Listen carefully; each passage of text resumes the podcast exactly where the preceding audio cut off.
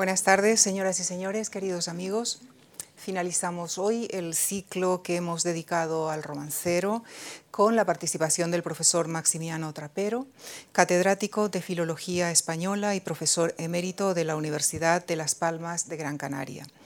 Sus líneas de investigación se han centrado, entre otras, en la semántica léxica, en el estudio de la toponimia, en el estudio del léxico guanche y en la literatura oral, fundamentalmente en el romancero y en el cancionero. Ha recibido numerosos galardones, entre, entre ellos la Medalla de Oro de Canarias y el Premio Canarias de Patrimonio Histórico. Es autor de centenares de publicaciones, entre libros, capítulos de libros y trabajos científicos. Su última publicación, con el adiós Santana Martel, es el Diccionario de Toponimia de Canarias, los guanchismos. Ha recopilado y editado los romanceros de la tradición oral de todas las Islas Canarias, así como de algunos sitios de Latinoamérica. También trabajó en el estudio del romancero peninsular. Gran parte de sus grabaciones de campo están publicadas en el archivo sonoro que lleva su nombre y que está abierto al público. Como ustedes saben, a partir del siglo XV, con su incorporación a la corona de Castilla, las Islas Canarias se poblaron de romances. Algo parecido ocurrió después en América. Este es el inicio de la historia que viene a contarnos el profesor Maximiano Trapero en la conferencia que ha titulado El romancero de ultramar en Canarias y en Hispanoamérica. Muchísimas gracias.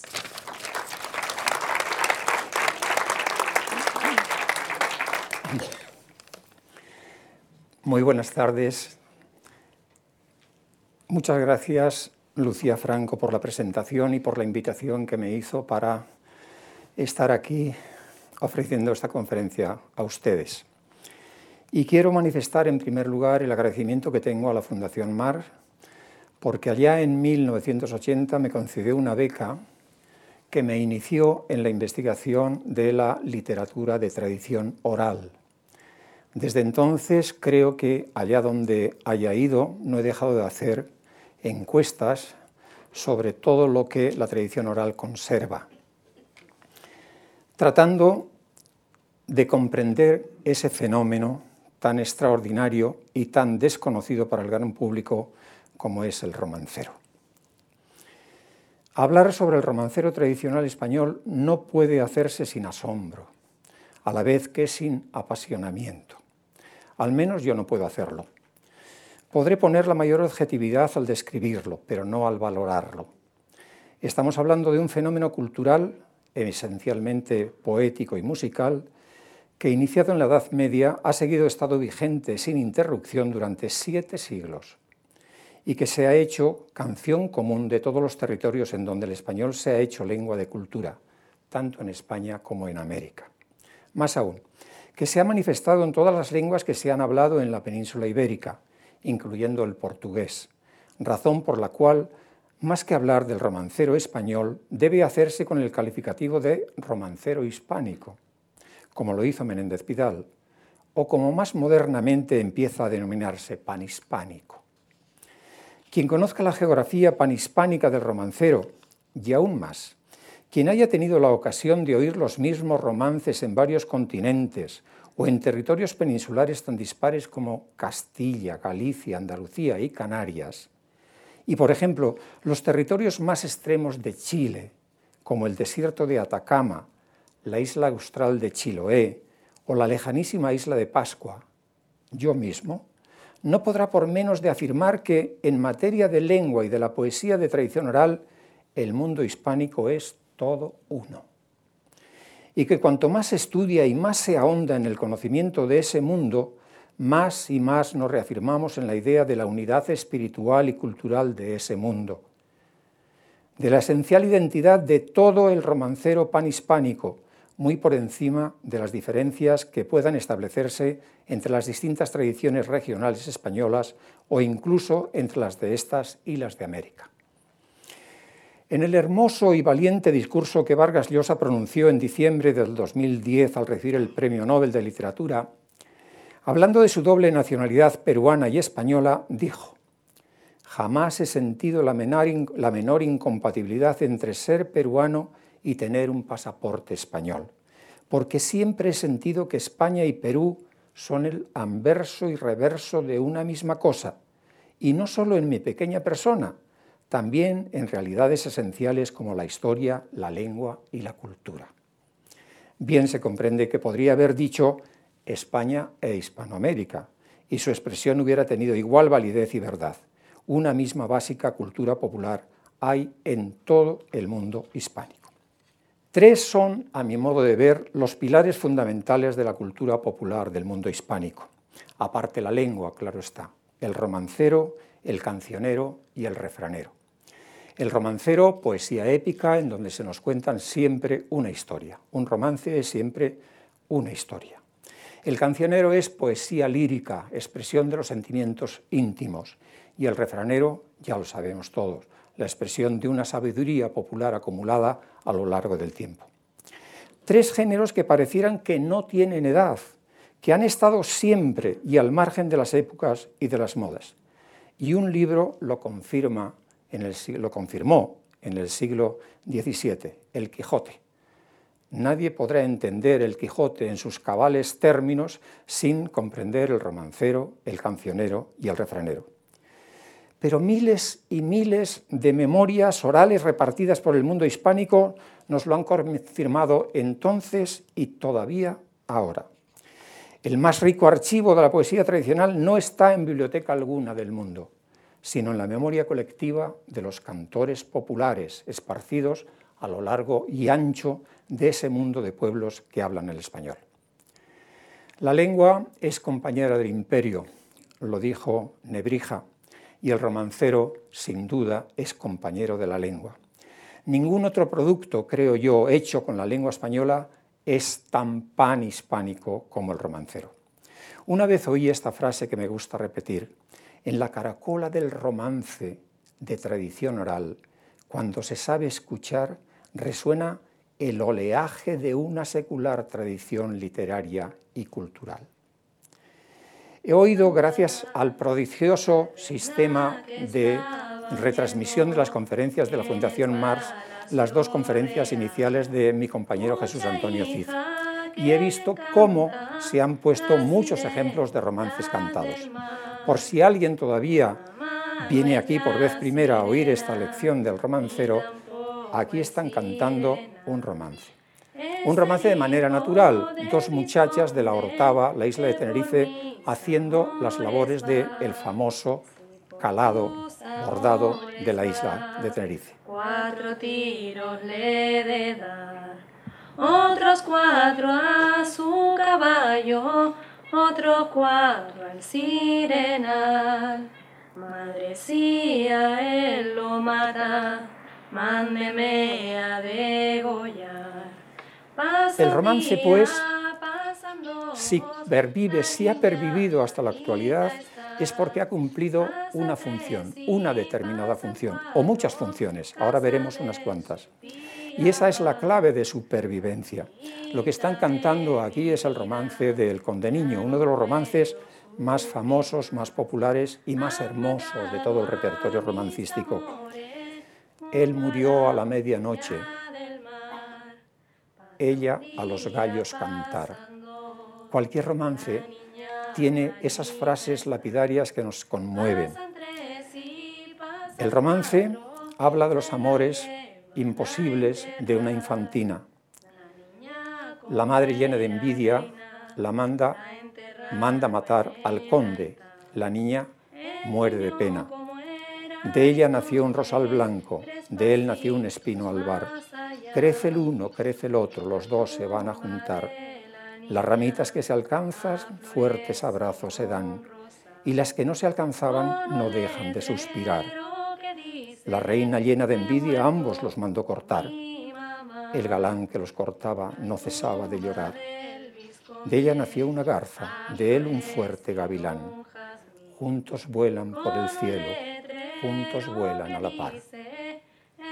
Es este uno de los romances en donde las transformaciones eh, milagrosas, prodigiosas, hacen del romancero algo más allá que el relato realista.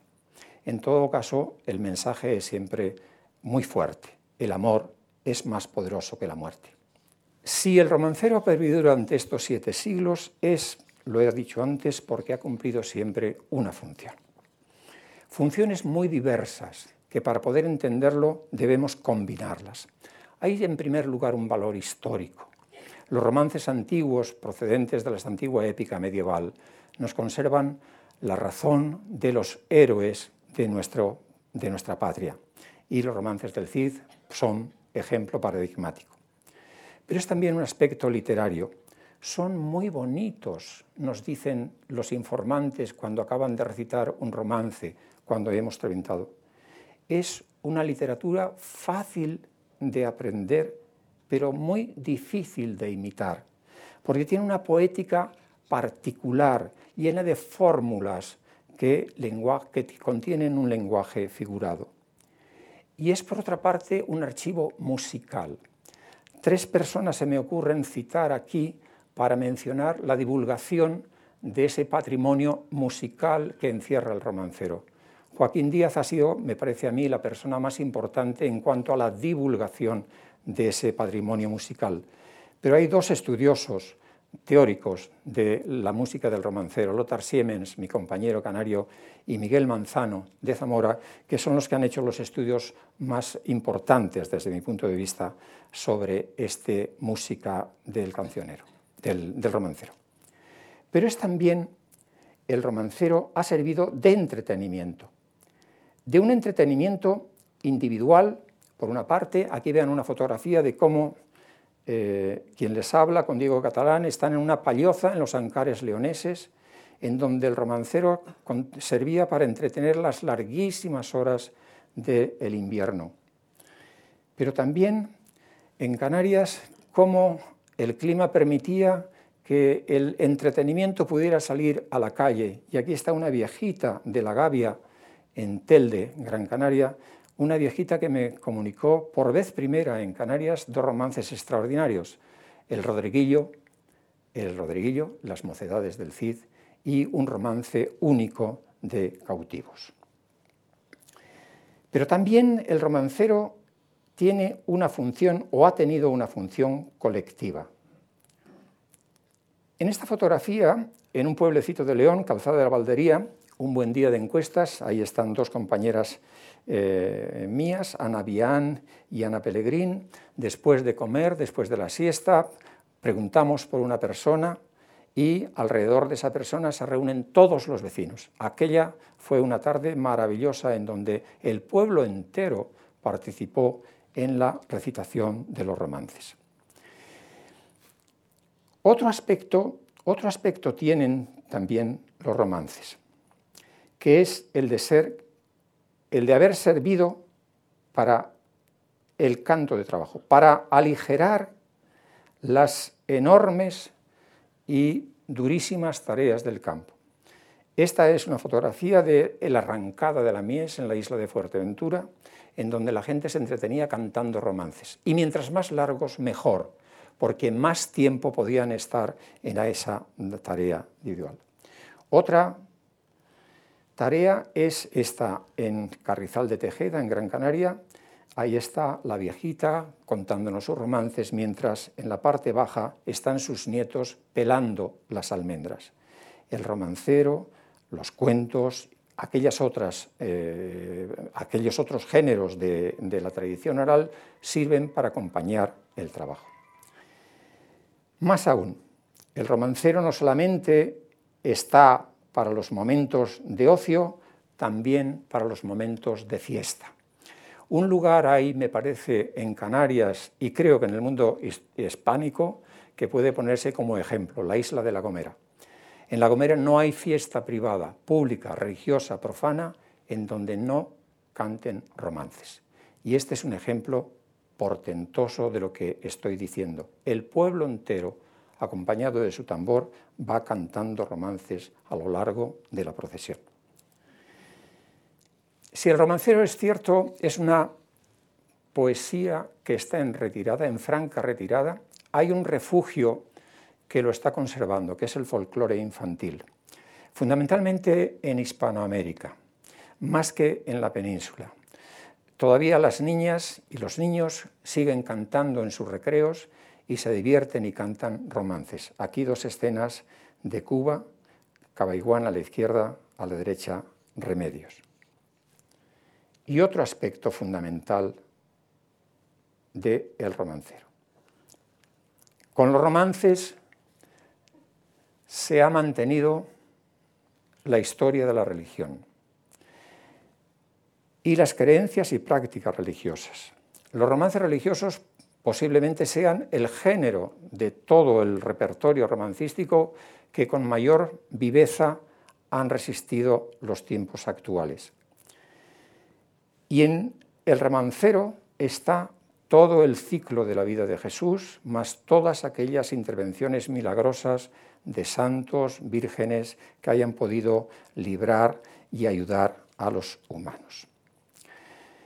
Código moral de conducta es siempre un romance, porque todo romance encierra una lección de vida. Así, la fidelidad de la mujer, por ejemplo, en el romance Las señas del marido, o la infidelidad en el de Alba Niña, la castidad de la mujer en romances como Delgadina o Sildana, el no casarse en tierra ajena como Blancaflor y Filomena, etcétera, etcétera, etcétera. Vamos directamente ya hablar del el romance de ultramar. Canarias se proyecta en América. En efecto, es asombroso cómo unas islas tan pequeñas desde el punto de vista geográfico han podido tener una importancia tan capital, tan grande en el territorio americano. Puede explicarse por el hecho de que Canarias estuvo siempre en la ruta de América. Y si es verdad que los archivos de Indias no dan cuenta de toda la población canaria que se fue a América, es porque tuvieron el privilegio real de subir a los barcos que hacían escala en Canarias sin haber pasado por el eh, contrato de Indias. Canarias es, se ha dicho siempre, puente inevitable y necesario desde el momento mismo del descubrimiento de América hasta que surgieron los barcos de vapor. Todos los barcos, desde el siglo finales del XV hasta el XVIII, hacían escala en Canarias y los canarios buscaron siempre el oeste más que el norte. Así que el romancero de Canarias se va a proyectar en América. La historia de Canarias es quizá un poco conocida o poco conocida. Se conquista en el siglo XV, la conquista de las islas dura prácticamente un siglo, todo el siglo XV, hay dificultades grandes. En primer lugar, hay unas islas de señorío, las islas de Fuerteventura, Lanzarote, La Gomera y El Hierro, que tardan, los señores de esas islas tardan en lograr la conquista definitiva del resto, hasta que la corona española, por parte de los reyes católicos, asumen la conquista de las tres islas restantes, Gran Canaria, La Palma y Tenerife, y finalizan en 1496. Un siglo, por lo tanto, dura la conquista de Canarias. Debemos suponer, por lo tanto, que los primeros versos que sonaron en las islas fueron versos de romances.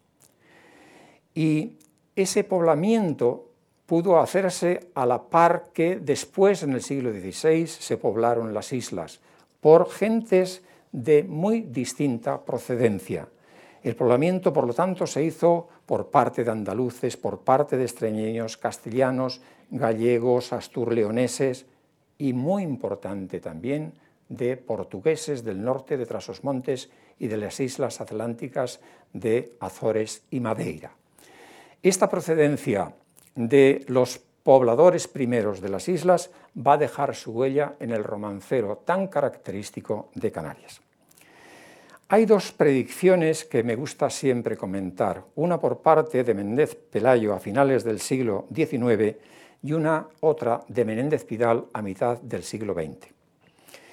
Decía Menéndez Pelayo que ya he indicado la sospecha de que en Canarias puedan existir viejos romances llevados allá en el siglo XV por los conquistadores castellanos y andaluces. Si se encontrasen sería buen hallazgo, porque en casos análogos se observa que las versiones insulares son más arcaicas y puras que las del continente, como sucede en Mallorca con relación a Cataluña, en Madeira y las Azores en relación a Portugal. Eso lo decía Menéndez Pelayo cuando no se sabía absolutamente nada del romancero que vivía en Canarias. Y ya a mitad de siglo, Menéndez Pidal, que había tenido contactos previos con ciertos investigadores eruditos de las islas, dice lo siguiente. Bien seguros podemos estar de que los resultados de la exploración habrán de ser espléndidos. No hay región en España ni en América que pueda dar resultados semejantes, pues sabido es que, tratándose de actividades de tradición, la pureza arcaizante es un privilegio isleño. Una colección copiosa y completa del romancero canario sería de excepcional interés, pues las versiones que en estas islas se encuentran no sólo servirán por su excelencia de abolengo para enriquecer el caudal y para esclarecer múltiples puntos del romancero peninsular, sino que han de constituir un recurso esencial para explicar las más antiguas tradiciones emigradas a América, ya que la colonización de Canarias fue el primer ensayo de la gran colonización americana. Los dos tenían toda la razón. Canarias se volcó en América. Y la riqueza romancística de las Islas Canarias ha dejado, se ha puesto de manifiesto en las investigaciones de las que ahora hablaré. Por una parte están arcaísmos venerables, desaparecidos del resto de la península, pero por otra parte está la vitalidad, la esencial vitalidad que todavía tiene en algunas islas el romancero canario.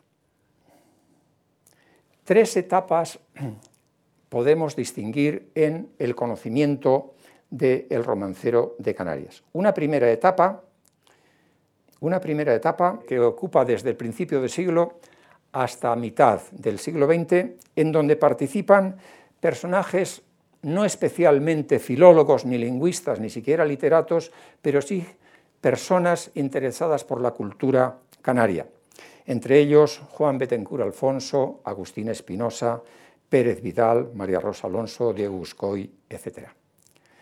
Ellos buscaban romances de la conquista de Canarias y aún de las antigüedades prehispánicas, romances de guanches, y al no encontrar ninguno, se sintieron fracasados en su búsqueda.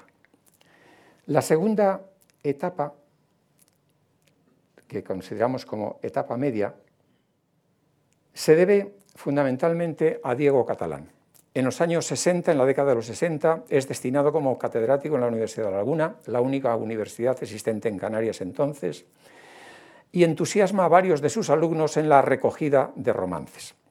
Fruto de esos romances recolectados en esa década del 60, más aquellos otros que habían sido recogidos en la primera etapa, fruto de ello, digo, publican ese La flor de la marañuela, primer romancero general de las Islas Canarias. Ahí se puso de manifiesto claramente aquellas predicciones de Menéndez Pidal y Menéndez Pilayo. Pero de ninguna manera esa flor de la marañuela podía dar cuenta verdadera de la riqueza, de la diversidad, de las funciones que el romancero tenía en las Islas Canarias. Así que fue necesario, fue necesario una tercera investigación que llamamos última, posterior a 1980. Debo decir que yo he sido ciertamente protagonista, no exclusivo obviamente, pero ciertamente protagonista de esa investigación con la ayuda de mis alumnos ya de la Universidad de Las Palmas y de otros colaboradores. Fruto de, eh, de estas investigaciones posteriores a 1980 es el hecho de que cada una de las Islas Canarias, las siete Islas Canarias, tienen su propio romancero. esa colección de romances que ustedes ven ahí nos ha dado este resultado. En estos momentos conocemos más de 4.500 textos romancísticos, versiones romancísticas, de alrededor de unos 500 temas romancísticos de todos estos géneros, de todos los géneros, tanto romances viejos, romances novelescos, romances eh, religiosos, romances vulgares, romances incluso insulares. De ello voy a hablar un poco. Las Islas Canarias están divididas en dos provincias que nada dicen respecto ni a la historia ni a la configuración geográfica, incluso cultural de las islas. Las dos provincias son, lo ven ahí, separadas por esa barra, eh, esa barra, la provincia de Las Palmas, que comprende la isla de Gran Canaria, Lanzarote y Fuerteventura, y la de Santa Cruz de Tenerife, que comprende las otras cuatro islas restantes. Desde el punto de vista cultural, e incluso también del romancero, yo podría hablar de dos archipiélagos. Uno, el oriental, que comprendería, sí, las islas de Lanzarote y Fuerteventura, de Gran Canaria y de Tenerife, y unas islas occidentales que comprenderían las de La Palma, La Gomera y El Hierro. Estas últimas tienen el romancero más interesante, más particular, más diferencial.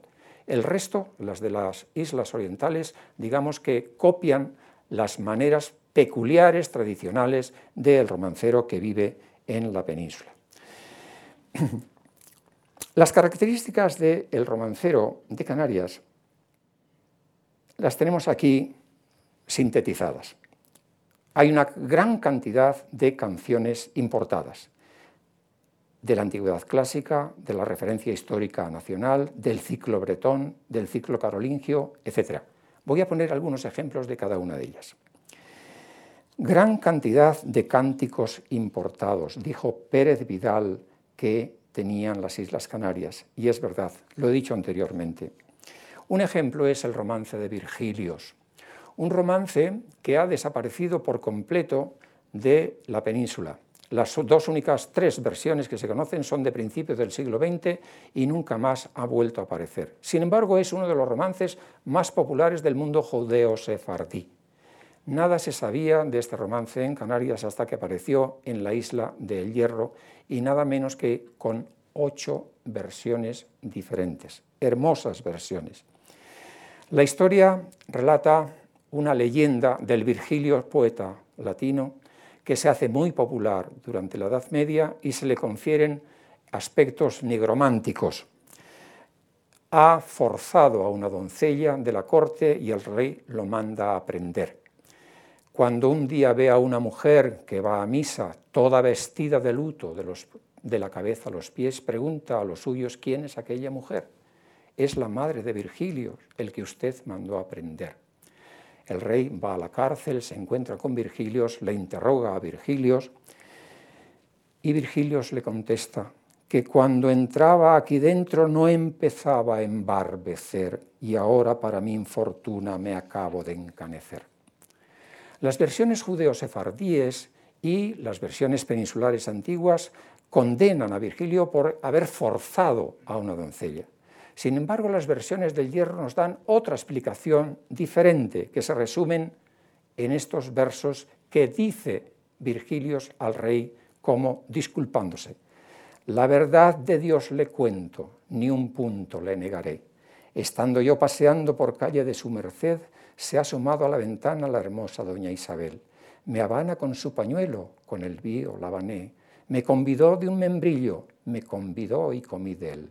Me convidó con sus brazos, fue verdad que la abracé. Me convidó con su amor y con mi amor la pagué.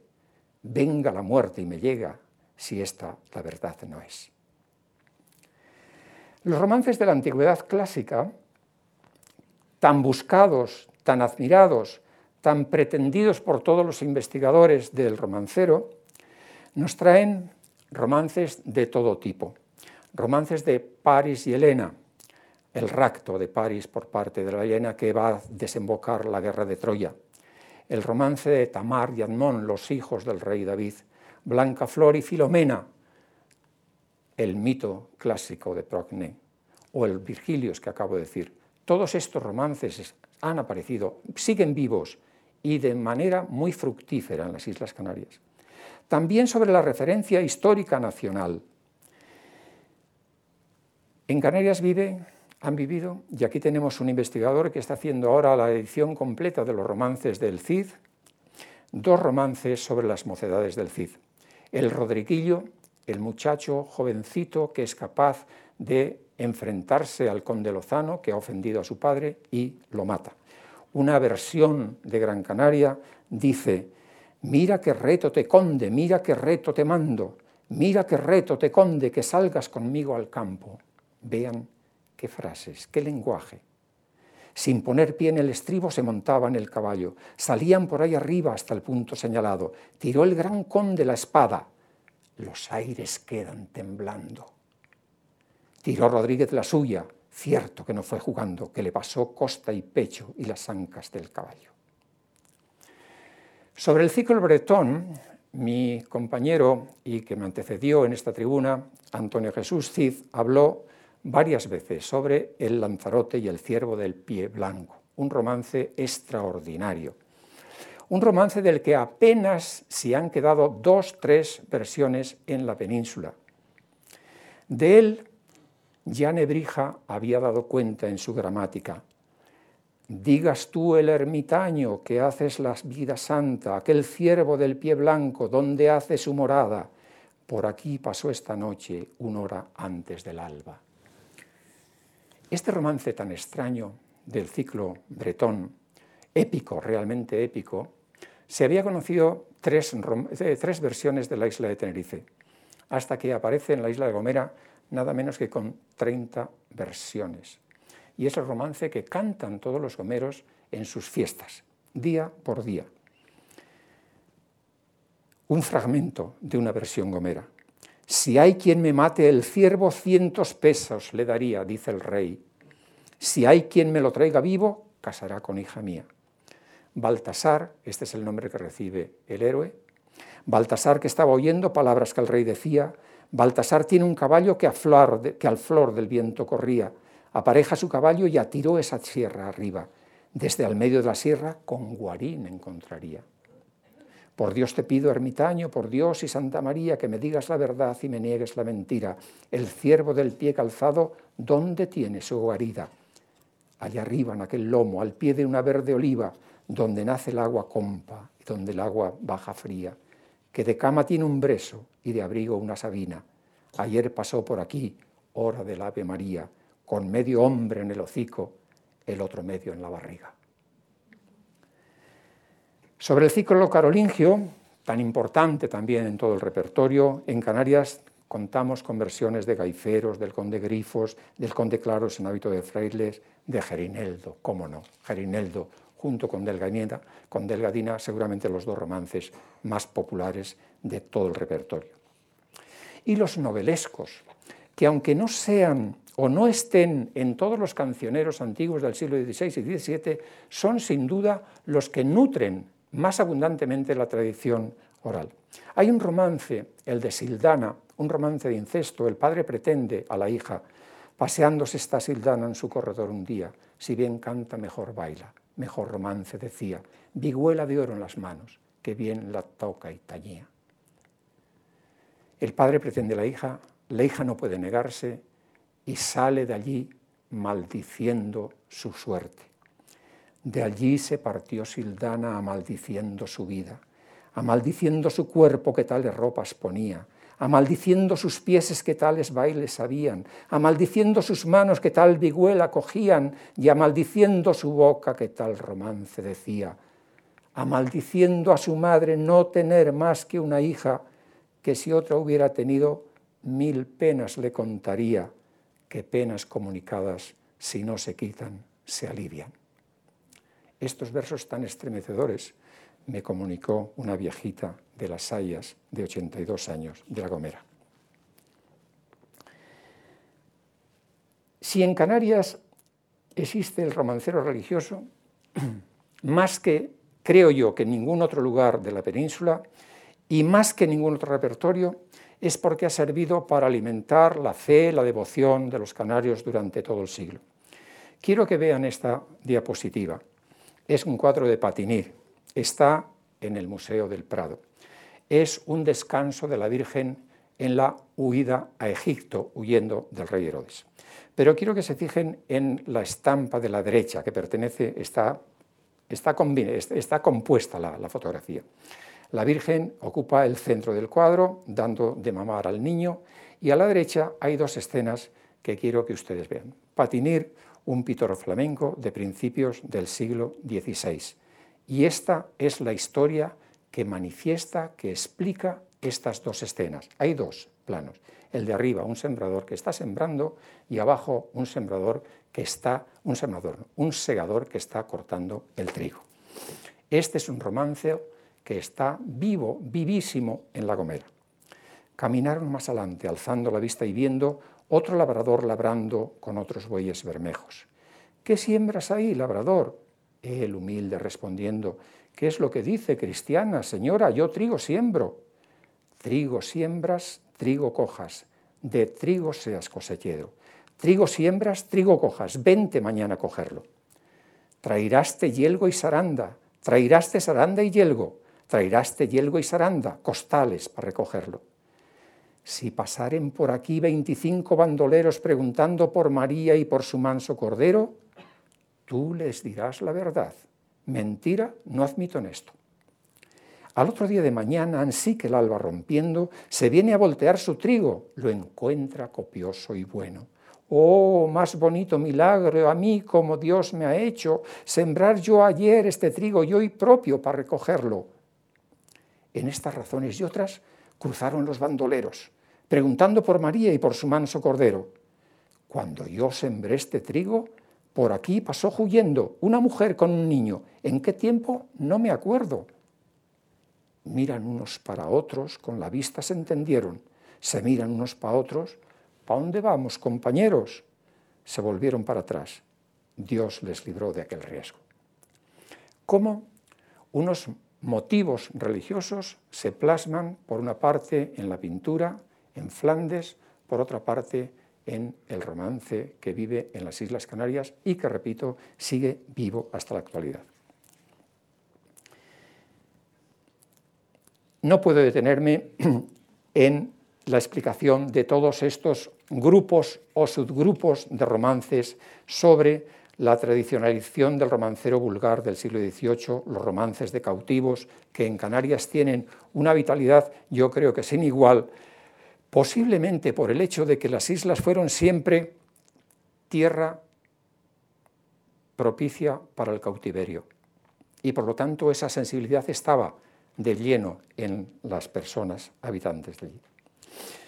Los romances de pliego diciochesco, los cancioneros, las canciones narrativas del siglo XIX, los romances de pliegos modernos, abundantes por todas partes, y muy singularmente los romances locales. También Canarias ha producido sus propios romances.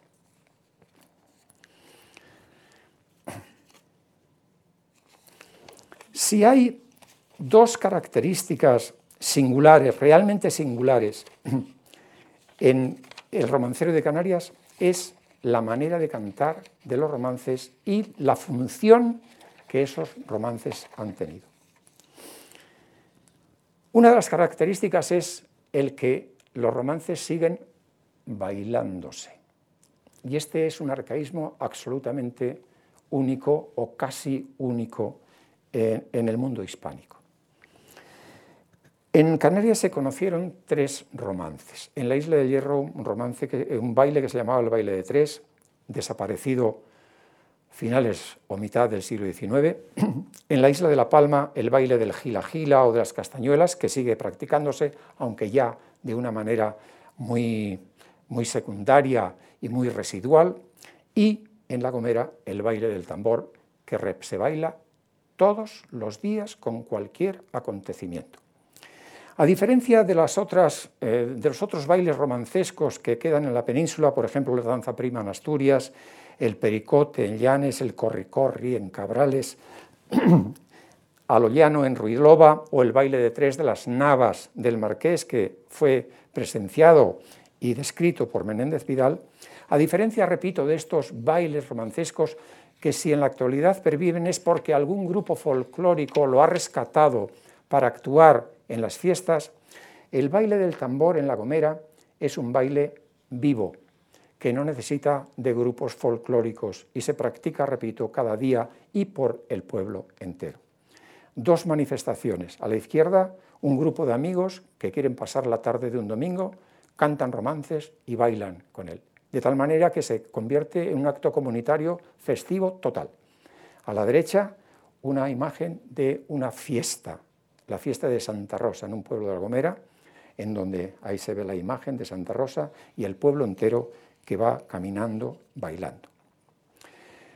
Como consecuencia de este fenómeno eh, del canto eh, del canto responsorial, porque es un solista el que canta los romances y un coro que repite un estribillo, como consecuencia de esta modalidad de canto responsorial, en Canarias existe un corpus de estribillos romancescos que constituyen por sí mismos un corpus maravilloso de literatura, de lírica popular, de una belleza inigualable. Ahí tienen unos pocos ejemplos. Por el, baile, por el aire va que vuela la flor de la marañuela, que fue quien dio título al romancero publicado por, eh, por Diego Catalán. Por el monte va la niña, sola va y no va perdida, a la sombra del cabello de mi dama dormí un sueño. Aunque me voy, no te dejo, en el corazón te llevo, etcétera, etcétera, etcétera.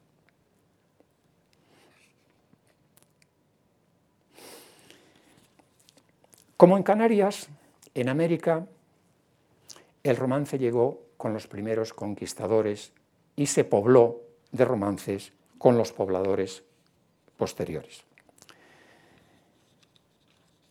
La primera noticia que tenemos del romancero en América ocurre justamente en la primera conquista de México.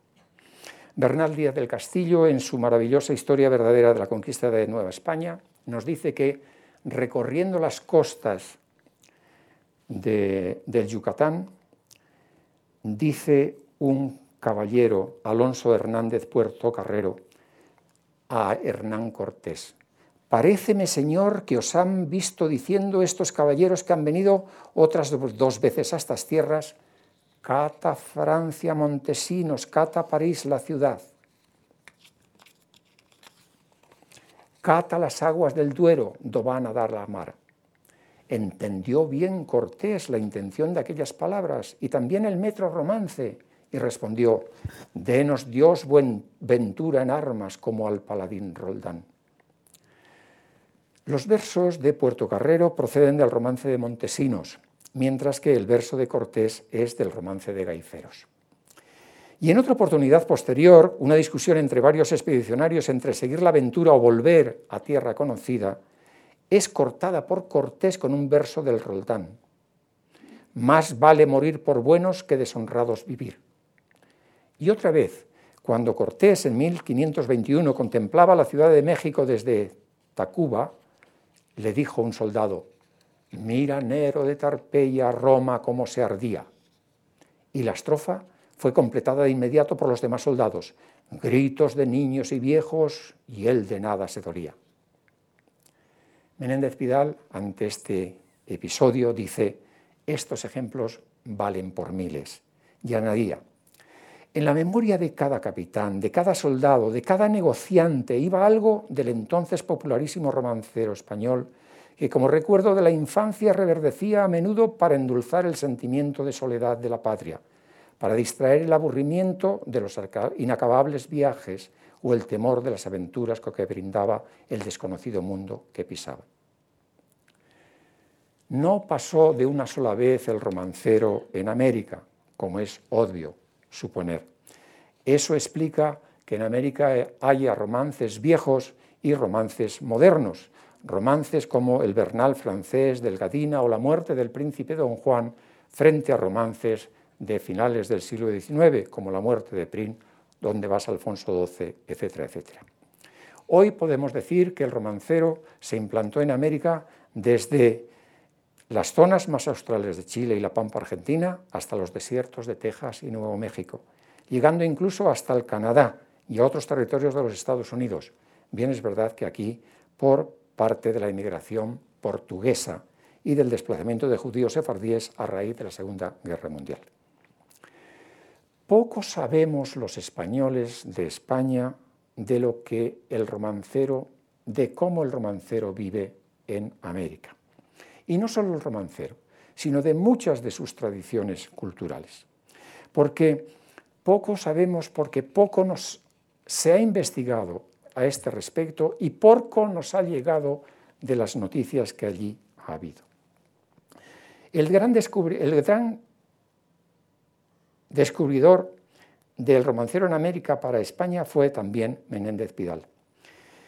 Hizo dos viajes a América en épocas diferentes y tuvo contacto con eruditos de distintos países y allí pudo recoger algunas pocas versiones que daban constancia real, cierta, de la vida del romancero.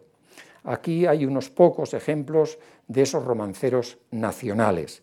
En Chile, Julio Vicuña Cienfuentes, en 1912, fue quien primero publicó un romancero americano, el de Chile. En Cuba, Carolina Ponset, en 1914, en Argentina, Juan Alfonso Carrizo, y etcétera, etcétera, etcétera, hasta últimamente vean que hay ahí dos romanceros de eh, quien les está hablando, el romancero general de Chiloé, junto con Juan Bahamonde, y el romancero general de Cuba, junto con una profesora musicóloga eh, cubana, Marta Askenazi. Pero el conocimiento que podamos tener nosotros desde España del romancero de América nos viene fundamentalmente por parte de dos antologías, de dos antologías, eh, eh, de dos antologías panamericanas. A ver si me permite. Una, la primera, debida a Mercedes Díaz Roy, del Colegio de México, la otra segunda de Aurelio González. Los romances más, según estas, eh, estas dos antologías, podemos tener una visión generalizada del el romancero de América. Hay tres países, Bolivia, Honduras y Paraguay, sobre los que no hay ninguna recolección conocida. El que ha contado con una más intensa exploración ha sido Argentina, y los menos, los países menores, El Salvador y Ecuador. Solo ocho países cuentan con un corpus de más de 100 versiones romancísticas. Argentina, Colombia, Cuba, Chile, Estados Unidos, México, Puerto Rico y Venezuela. Si comparamos estas cifras con la comparación que podemos hacer de cualquier región de la península o, ya que estamos hablando del, romancero de ultramar, con Canarias, veremos cómo esta extrema pobreza respecto a la tradición americana. ¿A qué puede deberse? A la mínima exploración o a la poca exploración que todavía se ha hecho en campos tan inmensos o a que también la tradición está débil o ha sido débil. Posiblemente a las dos causas. A la primera, a la ausencia de romances eh, a la escasez de su repertorio y debilidad de la tradición, decía Menéndez Pidal que quizá pudiera deberse a la poca presencia que en América fue de mujeres españolas. Bien, es verdad que tanto la conquista primero como la colonización después fue cosa de hombres. Y bien sabido es que la pervivencia de las tradiciones orales y específicamente el romancero es cosa de mujeres fundamentalmente. Otra de las características fundamentales del romancero de América es la ausencia, curiosísimamente, la ausencia de romances que hablen de la conquista de América o del mundo prehispánico. Y esta característica se repite idénticamente en las Islas Canarias. Ya referí entonces cómo las primeras exploraciones que desde Canarias hicieron a principios del siglo XX habían chocado con la ausencia de esa tradición y abandonaron la tarea. No sabemos cómo explicarlo, tanto en Canarias como en América, porque materia épica para el romancero sí que hubo en la historia, tanto de las Canarias como de América. Si existe precariedad en la actualidad, es sin duda una poesía marginal. Si existe, repito, precariedad en la actualidad en América, en el romancero de América, es porque ha venido a ser sustituido el romancero por otros géneros de los que ahora hablaré inmediatamente. Aquí vemos dos eh, imágenes que he querido comparar. Menéndez Pidal en 1937 oyendo cantar romances a unos niños de Camagüey, en Cuba. A la derecha, unos niños del pueblo de Remedios que pusieron a mi disposición para grabar los romances que los niños cantaban en el año 1998.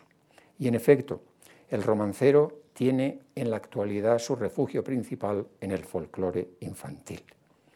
Bien es verdad que el romancero, como poesía viva, se adapta en cada lugar a las circunstancias históricas, geográficas, lingüísticas, y por lo tanto el romancero de América está lleno de dialectalismos, de americanismos, de sabor a frutas, lugares, paisajes del pueblo eh, americano.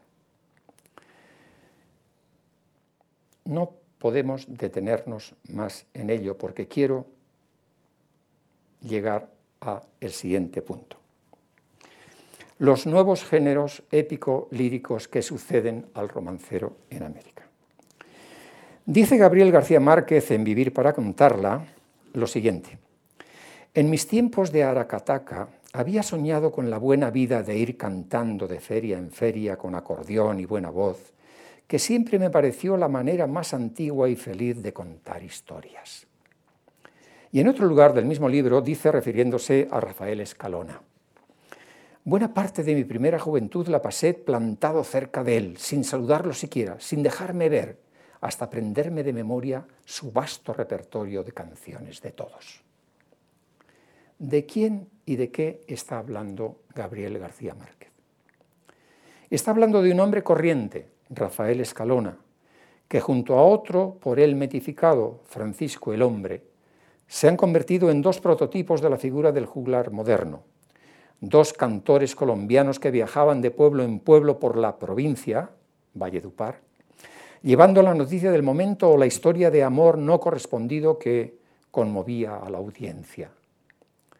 Y está hablando del viejísimo y nunca ininterrumpido oficio de contar historias cantando y en verso, a cuyos oficiantes unas veces se les llamó juglares, otras aedos, otras raxodas, otras bardos, o bates, o trovadores, o troveros, o payadores, o poetas, o copleros, o simplemente cantores. Y se está refiriendo a unas historias que unas veces se llamaron epopeyas, otras cantares de gesta, otras romances, otras baladas o corridos, y que siempre eran canciones antiguas. El canto de la poesía narrativa tiene una historia larga, larga, larga, que tiene sus orígenes en, las primeras noticias de nuestra cultura, en las epopeyas homéricas. Desde entonces el mundo occidental no ha dejado de tener sus epopeyas, llámense como se llamen, y han sido cantadas por poetas populares que las divulgaban oralmente. Posiblemente, en la actualidad, los cantos más próximos a esos cantos homéricos sean lo que tradicionalmente se ha buscado en los Balcanes, en la antigua Yugoslavia o en algunos de los países que formaban la antigua Yugoslavia. Es el famoso canto de los guslari. Yo he podido presenciar cánticos de alguno de estos guslaris en donde pueden estar cantando durante horas y horas epopeyas que recuerdan la historia de su pueblo de la Edad Media. Todos los géneros literarios tienen su edad y su tiempo, así también el romancero. Desde finales del siglo XIX y principios del siglo XX, nuevos géneros épico-líricos han surgido que pueden considerarse como verdaderos sucesores del viejo romancero español. Y estos nuevos géneros han surgido en tierras de Hispanoamérica, entre otros el corrido mexicano, el vallenato colombiano, la habanera y el bolero cubanos, el tango argentino y la décima popular. El corrido mexicano es la manifestación mexicana actual de la balada internacional, es también la manifestación de poesía narrativa más difundida en la actualidad en México y que mayor influencia tiene en Hispanoamérica. Un ejemplo famoso es cómo el corrido mexicano ha transformado un romance antiguo, viejo, el de Bernal francés, en La Martina. Quince años tenía Martina cuando a su amor me entregó. A los dieciséis cumplidos una traición me jugó. Estaban en la conquista cuando el marido llegó. ¿Qué te ha pasado, Martina, que no estás en tu color? Aquí me tienes sentada, no me he podido dormir. Si me tienes desconfianza, no te separes de mí. ¿De quién es esa pistola? ¿De quién es ese reloj? ¿De quién es ese caballo que en mi corral relinchó? Ha una transformación evidente de un mismo tema, ha cambiado en la métrica y en el estilo del corrido. Y una modalidad nueva ha dado el corrido mexicano, que son los narcocorridos. Yo he presenciado espectáculos de narcocorridos, de cómo se llena de gente deseosa de, saber lo que ha ocurrido, el crimen que está relatando, las hazañas de esos nuevos héroes para una determinada población que están eh, corrigiendo, por una parte, eh, con sus fechorías, pero por otra parte socorriendo a los más débiles de una determinada sociedad. Los narcocorridos posiblemente sean el último eslabón en esta evolución de los cantos eh, narrativos. En segundo lugar, el vallenato colombiano. A él me he, referido antes con García Márquez. Yo he presenciado también un festival del vallenato en la capital de la provincia, en Valledupar. Miles y miles y miles de gentes entusiasmadas alrededor de ello. El propio García Márquez en Cien años de soledad vuelve sobre esta figura. Francisco el hombre toma un cuerpo más visible.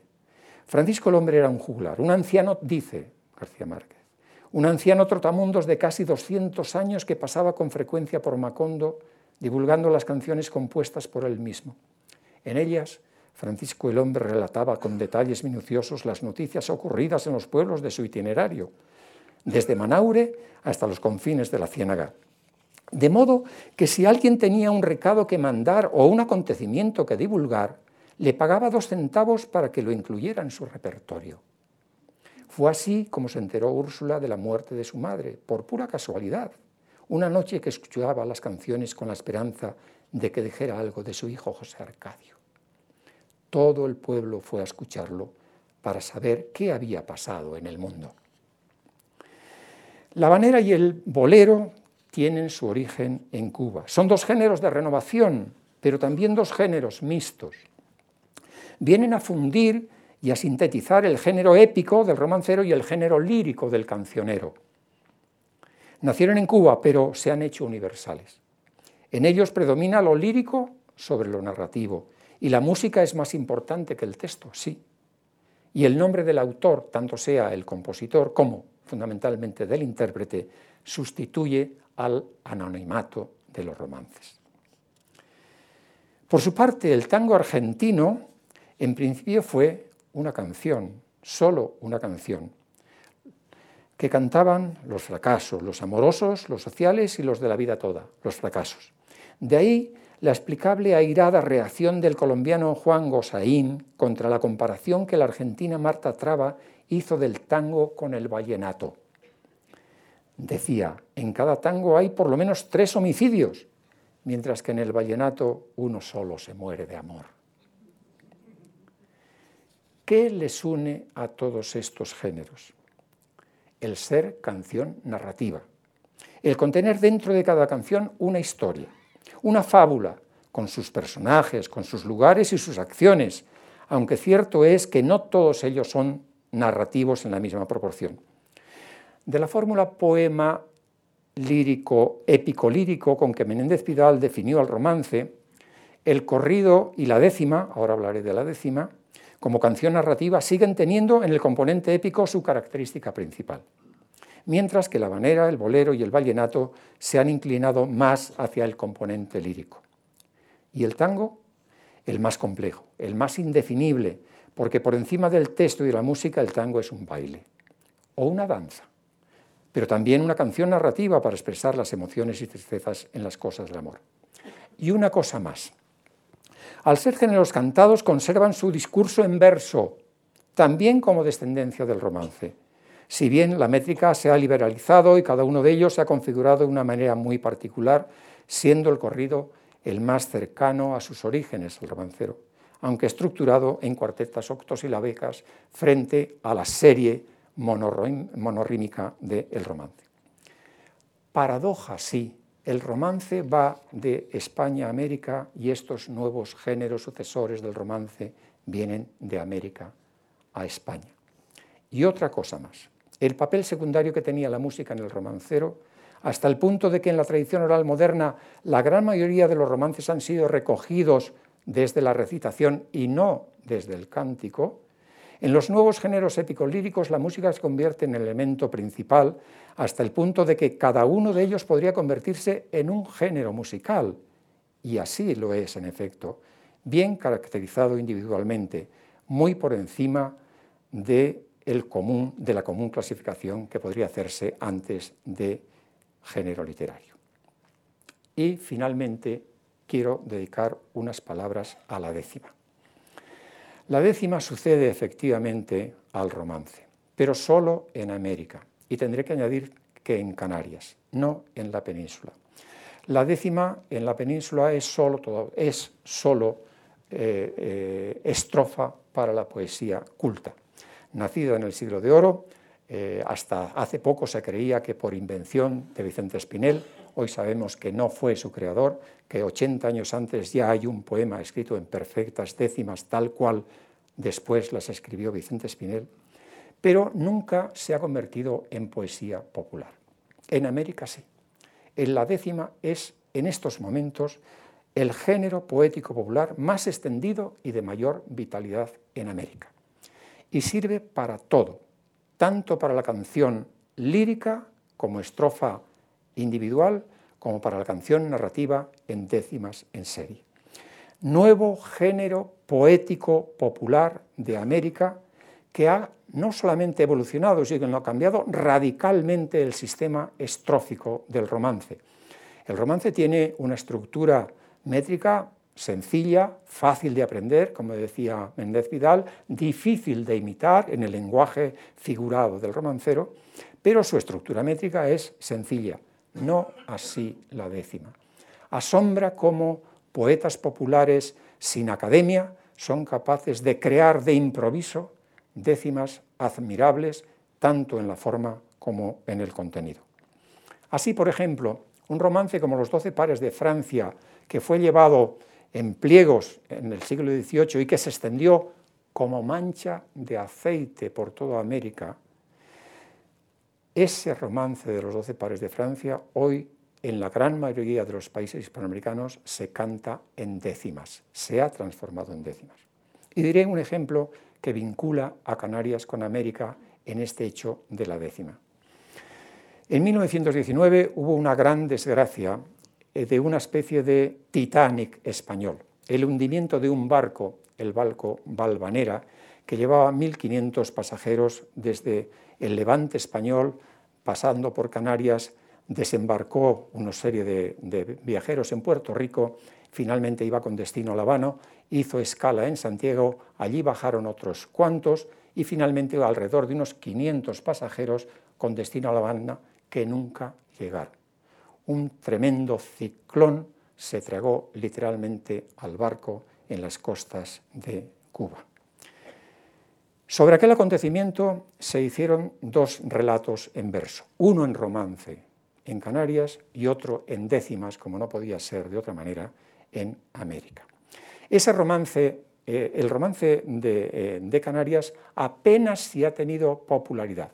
Sin embargo, las décimas, yo he recogido, sin exagerar, más de 100 versiones sobre las décimas del El barco del Valvanera. Pero la décima requeriría una elección particular porque tiene muchos más intríngulis de los que yo puedo relatar hasta ahora. Y aquí termina la conferencia. Muchas gracias por su asistencia y por su atención.